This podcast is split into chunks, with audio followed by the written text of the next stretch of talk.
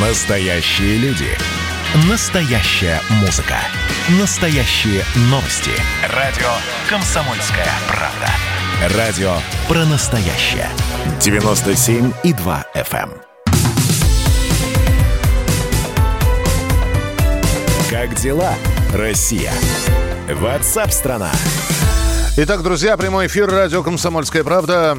WhatsApp страна, чем живет Россия, что происходит в стране, что обсуждают э, и не только происходящее э, на территории Российской Федерации, но и за ее пределами. Все это в комментариях экспертов, специалистов, журналистов «Комсомольской правды» с вашим непосредственным участием. 8 9 6 7 200 ровно 9702. Это ваше сообщение на Viber и на WhatsApp. Мы их принимаем э, в каком угодно формате. И удобно писать – пишите. Неудобно писать – проще наговорить. Наговаривайте и присылайте звук звуковой файл. Мы ждем ваших голосовых сообщений. Записывайте в WhatsApp и других мессенджерах мнения, вопросы, наблюдения. Всем вашим аудиопосланиям найдется место в нашем эфире. Телефон 8 967 200 ровно 9702. По сравнению с тем, как освещались события в Беларуси еще две недели назад, такое ощущение сейчас, что ничего там не происходит. Нет, происходит, и мы сейчас к белорусским событиям возвращаемся. Во-первых, накануне вечером была пресечена несанкционированная акция около Дома правительства, причем были задержания. А, манифестанты пытались а, спрятаться, забежать в костел святого Симеона и святой Елены – но даже там их э, задержали милиция Беларуси. Это что касается митингов. Правда, они не многочисленные по сравнению с выходными днями. Э, вчера на площади независимости у Дома правительства митинговало всего лишь 200-300 человек. Нобелевский лауреат Светлана Алексеевич накануне пришла на допрос Следственный комитет Беларуси. После допроса она сообщила, что остается в статусе свидетеля по делу о Координационном совете Беларуси, в который входит, кстати говоря, Светлана Алексеевич. Я не обязана свидетельствовать против себя. И я не считаю себя, что наше действие было незаконным, что я в чем-то виновата. Но в этом я вот сказала, что никаких оснований судить нас она не стала свидетельствовать против себя. Между тем, Светлана Тихановская ответила на вопрос о переговорах с Россией фразой «время не пришло». Вот такие события сейчас происходят в Беларуси, но не только эти события, про которые я рассказал. Больше информации у специального корреспондента «Комсомольской правды» Александра Коца. Он на прямой связи с нами. Саш, приветствую тебя. Добрый день. Там э, неожиданно совершенно. Вот казалось бы, можно ли удивляться происходящему в Беларуси? Оказывается, можно. Сторонники ливийского правительства над согласия пытались захватить посольство Ливии в Минске. Что происходит, Саш? Э, ну, да, удивляет Беларусь. Но мы в свое время также удивлялись многим вещам на Украине. Все казалось новым, все казалось неожиданным.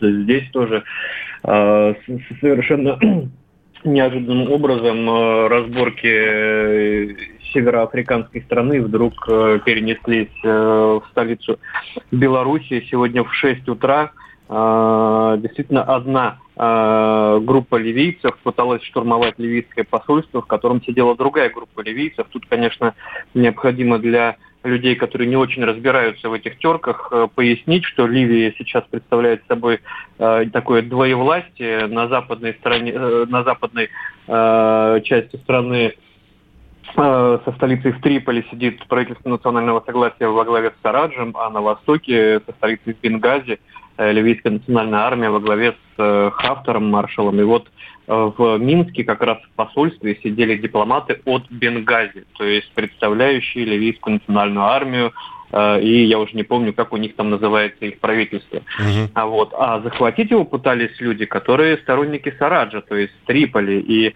э, управлял этим захватом э, бывший сотрудник посольства, э, который раньше представлял, я уж не знаю кого.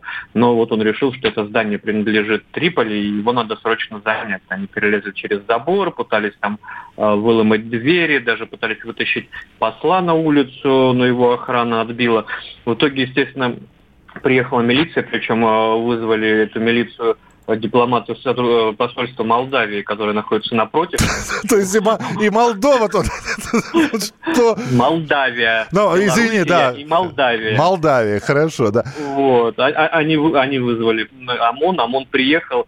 Я вот представляю, как сейчас наши радиослушатели вот слушали меня, пытаясь понять вообще, что это такое. Вот ОМОНовцы примерно так же слушали, что происходит. Кого арестовывать? Покажите. И те левицы, и те левицы не могут поделить одно посольство. Что такое? В итоге они просто махнули рукой и уехали.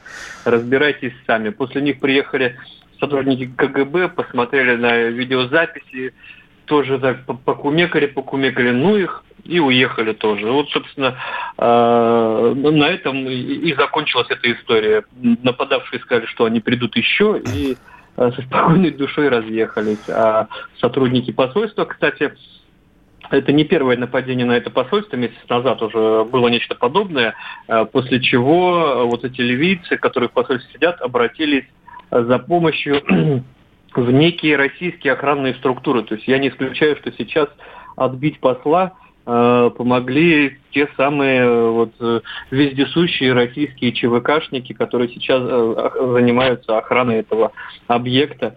А, и, видимо, будут готовиться к очередному штурму. Все, Саша, остановись. Очень много информации. Это, это слишком Казалось много. бы, при чем здесь 33 богатыря? Вообще, вот, и, и, я даже и не думал, что мы они про них будем вспоминать. И, э, и тем не менее, если сейчас вернем... Давай мы от Ливии, дай бог ей здоровья, пусть они занимаются там своими делами. Значит, э, по последним заявлениям Александра Лукашенко, который нашел новую тему, а именно потерю территории Беларуси. Он уже заявил, что Гродненская область не отойдет Польше. Польша, в свою очередь, подняла руки вверх, сказала, да мы и не претендуем. И вот как сейчас сообщают, э, в МИД Беларуси собраны послы стран ЕС на закрытую встречу. Это новый вектор развития событий. То есть э, понятно, что было уже о, о том, что все эти протесты, это из-за границы делаются. И вот эта тема снова начинается, начинает развиваться. То есть э, новых версий, вернее, новых вариантов, на чем еще можно народную любовь или как-то вот, э, э, чтобы каким-то образом обвинить митингующих, пока не придумываются. То есть это все враги, враги извне. Ну, я думаю, что не, не без этого, как бы не без врагов-то извне. Э, и дипломатам там, я думаю, будут указываться на какие-то действия. Ну, знаешь, мне, например, э, кажется э, очень похожим на венесуэльские события, когда Польша собирает там через какие-то профсоюзы помощь и отправляет фурами эту помощь в Белоруссию для, для заводчан, которые бастуют, которые на самом деле не бастуют. Я помню, как Венесуэлу отправляли, значит, на кораблях какие-то там тоже какую-то гуманитарную помощь, которую, э, естественно, Мадуро не пропускал, и сейчас, естественно, Лукашенко не пропускает эту польскую помощь, и сейчас начнут все кричать, что вот он какой не пускает там туалетную бумагу и тушенку, а, как это было там в случае с Венесуэлой. Ну, то есть какие-то уже такие пошли приемы, а, которые уже пропахли нафталином, и тем не менее вот их пытаются э, эти технологии применить в Беларуси. Понятно, что Макей сейчас на э, встрече с э, послами ЕС будет рассказывать, что, что они знают, э, что они считают э, враждебными действиями, что они считают Э, непозволительными действиями со стороны других государств, что они считают вмешательством в свою э, внутреннюю сферу. Ну, так, таких э, как бы примеров много сейчас. Э, разные страны э, претендуют там на роль некого спасителя Белоруссии, спасителя оппозиции Белоруссии. Многие страны не признают выборы в Беларуси, поэтому там есть о чем поговорить. Спасибо большое. Александр Коц по-прежнему находится в Беларуси, по-прежнему находится в Минске, рассказывает о событиях, которые происходят э, внутри этой республики, а мы внимательно за этим наблюдаем. Ваше сообщение 8967 200 ровно 9702. О э, Владимире Путине, который готовится дать большое интервью по актуальным темам. Оно должно буквально через 48 минут выйти по московскому времени. О том, что что будет в этом интервью, мы поговорим с нашим специальным корреспондентом Дмитрием Смирновым через несколько минут. Душой и сердцем я горю, за Бору славу я пою, который стойкостью своей являет нам пример. Который крепок и силен, который верен словно слон, надежен словно милиционер. Снимите шляпу с головы перед забором все равны А если дверь найдете в нем, заприте на забор И днем, и ночью в час любой Хранят. Священный ваш покой Стоит его величество забор. Забор спасет от разных бед. Он на любой вопрос-ответ Он вечно делит все на две различных стороны. И если мы протянем вред Заборы, что вокруг стоят Они легко достанут до луны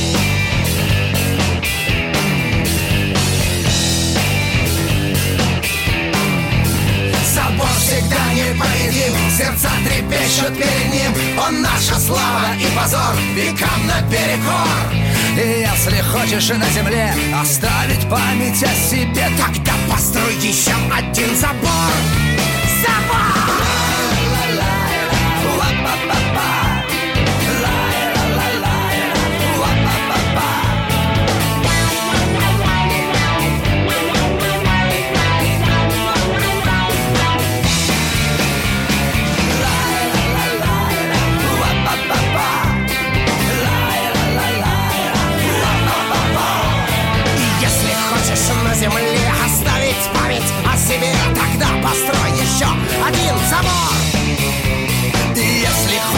Земле.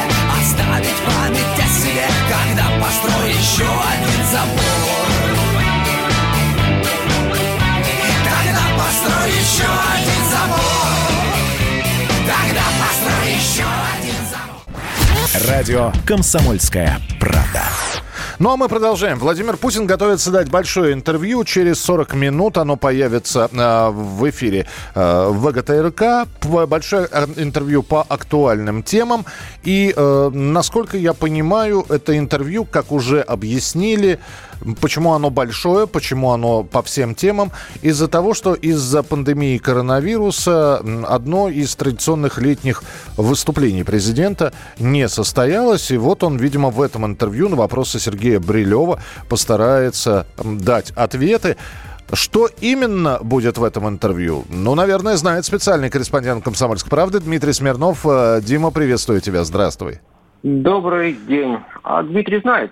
Спрашивайте, я вам расскажу все. Дим, а Да? э, что спрашивать? Я сейчас не ведь люб- любую тему сейчас назову, и ты скажешь, да, Владимир Путин и на это говорит. Про ковид говорил? Говорил. Не спрашивай, я тебе так все расскажу. На самом деле, вот сейчас Дмитрий Песков чуть-чуть нам прояснил эту ситуацию. А, интервью, большое интервью, сейчас я прочитаю анонс. Большое интервью президента РФ Владимира Путина и Сергея Брилева по актуальным темам на ТК «Россия-24» не такое уж и большое оказалось. Оно по времени, как сказал Песков, займет всего минут 20, не больше.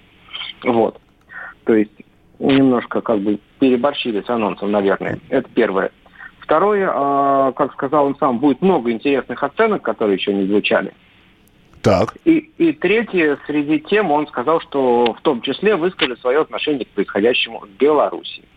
Ну вот, и, и поня- а также наверняка будет что-то сказано, как я уже и говорил, про COVID-19. Дима, скажи, а вот это вот интервью, это отменяет какие-то запланированные традиционные выступления Владимира Путина? Просто я всегда думал, что если не состоялась там летняя пресс-конференция или э, прямая линия с президентом, ну, понятно по каким причинам, из-за того, что весь 2020 год кувырком, то это перенесено просто на более позднее время. Ну, в принципе, так оно и предполагалось, только вот как бы более позднее время уже наступило, а большая вот эта прямая линия, да, она вот не произошла.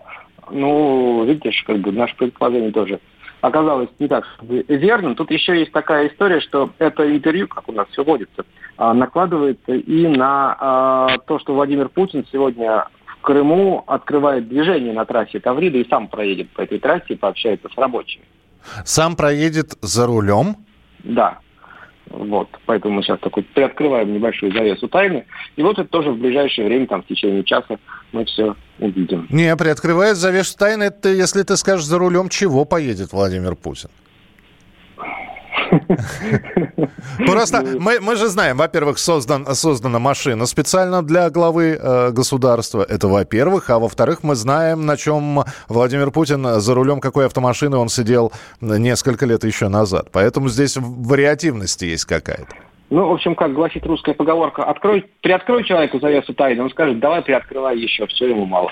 Ну, вот, да, будем считать, что у тебя тоже сейчас было анонсирование. Дим, спасибо большое. Тогда готовимся и смотрим и слушаем интервью Владимира Путина в 14 часов по московскому времени. Ну, а для тех, кто не сможет, э, пропустит э, по каким-то объективным причинам. Самое главное из интервью Владимира Путина вы услышите сегодня в 19 часов по московскому времени в эфире радиостанции «Комсомольская правда». Радио «Комсомольская правда». А, Михаил, сегодня футбольному клубу ЦСКА 109 лет. Поздравьте, пожалуйста, от всей души. Красно-синих поздравляем. 109 а, лет ЦСКА. А почему так много?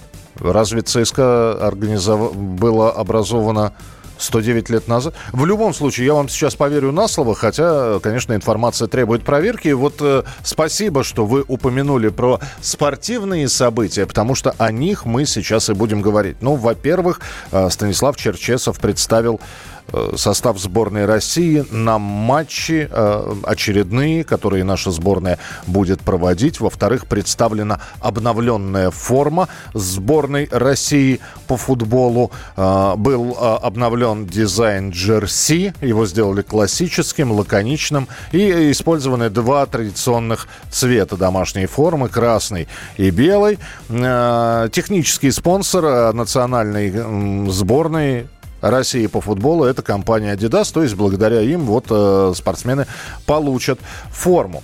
Но, э, более того, э, Станислав Черчесов э, сказал о том, э, кто выйдет на матчи Лиги наций. В начале сентября нашей сборной предстоит играть с командами Сербии и Венгрии. И тренерский штаб сборной России объявил состав на первые в 2020 году международные матчи. Казалось, год уже постепенно заканчивается. Но, видите, да, не получилось ни с международными соревнованиями, ни с встречами даже товарищескими. Так что первая международная встреча действительно действительно состоятся, э, состоится 3 э, сентября, то есть в начале осени на ВТБ-арене сборная России проведет э, встречу с командой Сербии. 6 сентября россияне в Будапеште встретятся со сборной Венгрии. Есть ли какие-то удивления от нового состава? Потому что кто-то пишет, Соболев не в сборной.